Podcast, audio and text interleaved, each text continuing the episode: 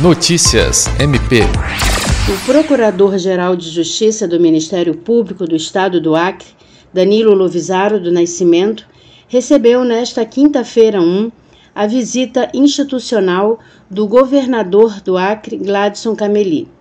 O encontro, que contou também com a participação do secretário-geral do MPAC, promotor de justiça Glaucio Oshiro, teve como objetivo fortalecer as relações institucionais.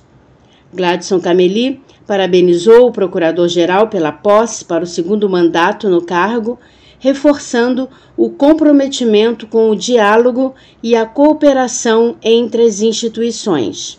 Danilo Lovisaro agradeceu ao governador e destacou que o MPAC continuará à disposição para o desenvolvimento de ações conjuntas em prol da sociedade acreana. Lucimar Gomes, para a Agência de Notícias do Ministério Público do Estado do Acre.